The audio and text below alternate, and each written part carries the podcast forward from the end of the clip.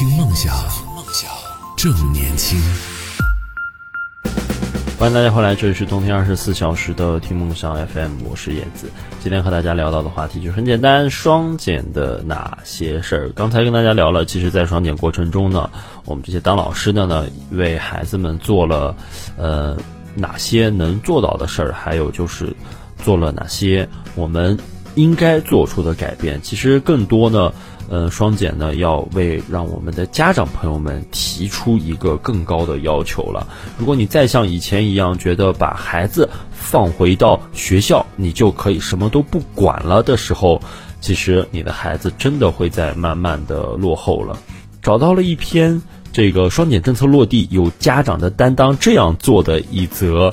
嗯，公众号的消息，其实这个消息听起来挺匪夷所思的，像那种吸引眼球的那种 假消息。但是这则消息是这个人民教育微信公众号为大家发出的。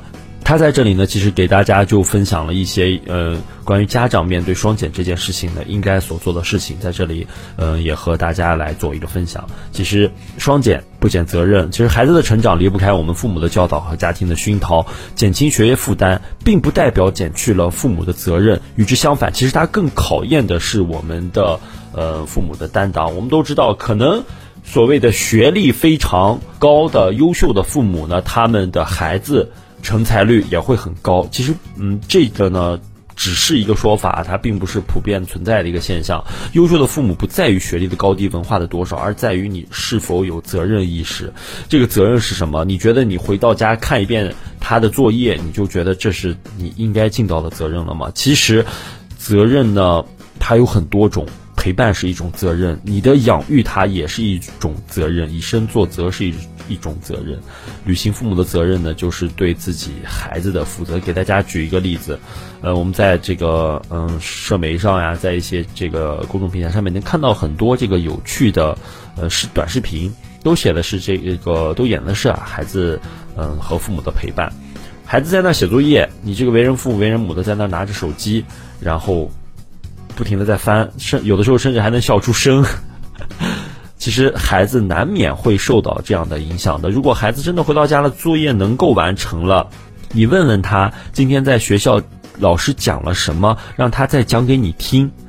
在这个过程中，一方面是一种陪伴，另一方面呢，也是父母检测孩子是否在学校。学会知识的这样一个简单的、最直接的方式了。嗯，在这里也可以推荐大家来试一下。其实孩子们是非常愿意呢跟家长来沟通交流这个在学校发生的事情的。别说孩子跟。你们这些当家长的了，就算我一个比较熟悉的孩子碰到了我，我是他的老师，他都愿意在放学的路上跟我说：“哎，今天班里的谁谁谁，呃，做了一件什么有趣的事儿，他摔倒了，还是说他犯了什么错，都非常愿意的跟我说。我是他的老师，我和他是有距离感存在的。那么你。”家长跟他是其实距离感是非常非常非常非常小的，他是非常愿意，呃，跟你讲述的。那么就请你做一个聆听者，或者说一个呃，做一个能够呢跟他交流的人，让你的孩子呀变得更好。千万不要放任自流，那最后吃亏的还是孩子呀。其实再说第二点，双减它减的不是孩子学习的质量。我们都知道，双减刚才也提到了，减去的是作业的总量，减去了课外培训，让学习回归到我们的课堂上，这样对老师提出了更高的要求，不假。那么老师也会随着这个双减政策的推行，努力提升自己的教育教学质量，对每一个孩子负责。但是在这样同一个班集体中，每个孩子的。特长是不一样的，他是有自己的特点的。一个孩子在一个课堂上，他能聚精会神听二十分钟，但是换一个孩子，他可能只能听五分钟。这就是孩子先天的不同，这是我们老师没有办法控制的。我们能做到的，就是在知识最重要的这一段时间内，将孩子的注意力拉过来，让孩子听懂、听清楚。那么，其实这一节课有四十到四十五分钟呢。我们没有办法保证其他孩子的注意力就在我们身上，其实就会难免的出现行为和成绩上的差异，这是我体会最深的。现在一些一二年级的小朋友，他们其实都是一样的。那么是什么导致了他们出现一些呃违反纪律、所谓的不听话的行为，还有一些成绩上的差异呢，就是孩子注意力集中的时间是不同的。有的孩子注意力集中时间在十五分钟到十分钟之间，那么在这个期间内，老师能用自己的个人魅力以及教学能力和手段，将知识最重要的这一一个时间填充到他注意力最集中的这个时间段来，那么孩子是有好处的。他自然成绩提升的就快，但是有的孩子只能五分钟的这个注意力，那么他自然听的就会比别人差一些。那么作为最了解孩子的人，你就是家长呀，你要更专注的培养孩子的自控力、专注力和情绪管理能力。这个都是一些老生常谈的话了。我们其实回头来说，义务教育阶段。